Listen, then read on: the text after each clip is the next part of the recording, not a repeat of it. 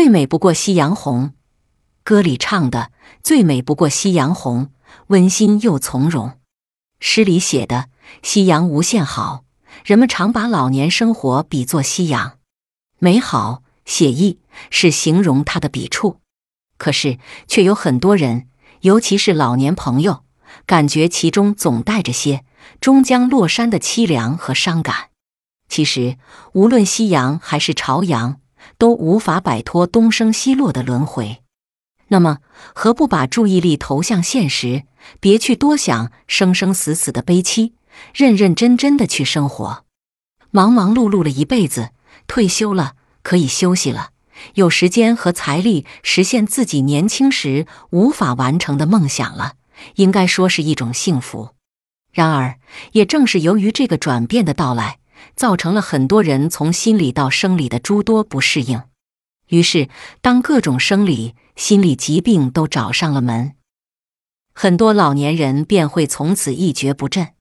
正是基于此点，希望本书能够给那些正处在这样人生阶段的老爸老妈点儿健康长寿的建议，让他们能够安享晚年，健康幸福。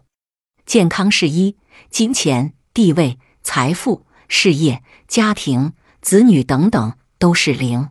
老年朋友们人生阅历丰富，当岁月的痕迹刻上额头，时间的沧桑写满双鬓时，恐怕早已赚到了无数个零。然而，我们是否忽略了那个亿还能不能继续坚挺？关注了一辈子事业和家庭的我们，到了需要更多关心自己的时候了。我们不要再逞能为党再工作十年。也不要再以六十岁的身躯去扛起三十岁人应该承担的重负。我们要时刻在内心铭记，健康才是最重要的，是一切人生价值实现、人生梦想达成、人生快乐完满的基石。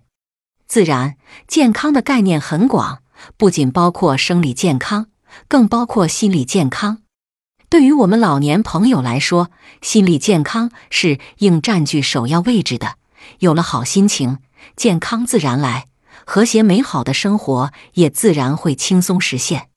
所以，这一百个长寿秘诀，我们也是先从心理健康讲起，然后再从生理角度介绍一些百岁老人的特殊保健方法。其实，简单来说，老年人的心理障碍主要就是三个字：放不下。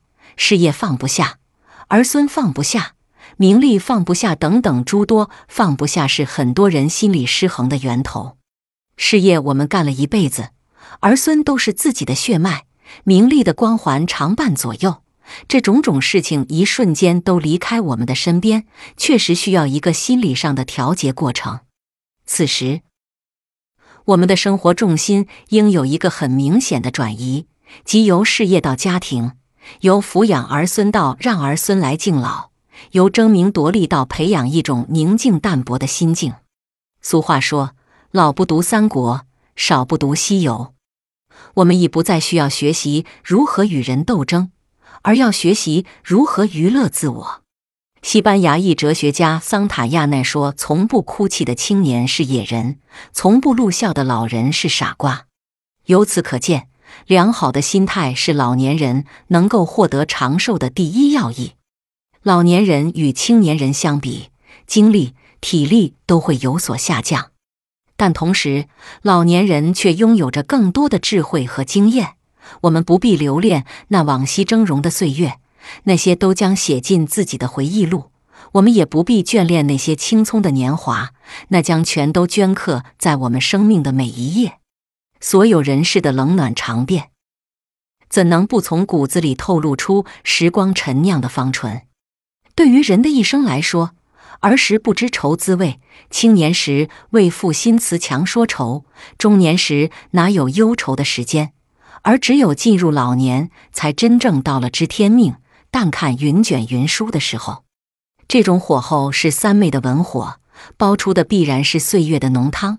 有了健康的心理、轻松的心态，幸福的晚年生活就有了一半的保证，而另一半则需要我们找寻到适合自己的养生方式，真正实现身体上的小病不来找，大病无影踪。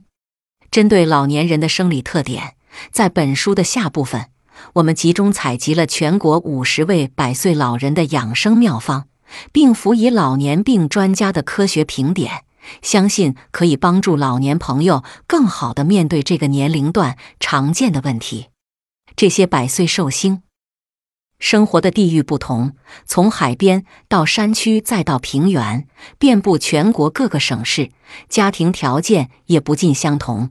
从市委书记、老艺术家到普通城市平民，再到平凡的农民，身份各异。那么，如此多的不同，却为什么能够造就他们共同的长寿百年呢？他们的身上有着哪些值得我们关注和学习的长寿秘诀呢？我们又应该如何看待他们的日常生活习惯，包括饮食、睡眠、运动、保健等诸多问题呢？下面就让我们从医学的角度来共同探索关于健康长寿的秘密。最后，希望每一位老年朋友都有一个健康的晚年，每一位老爸老妈都能幸福长寿。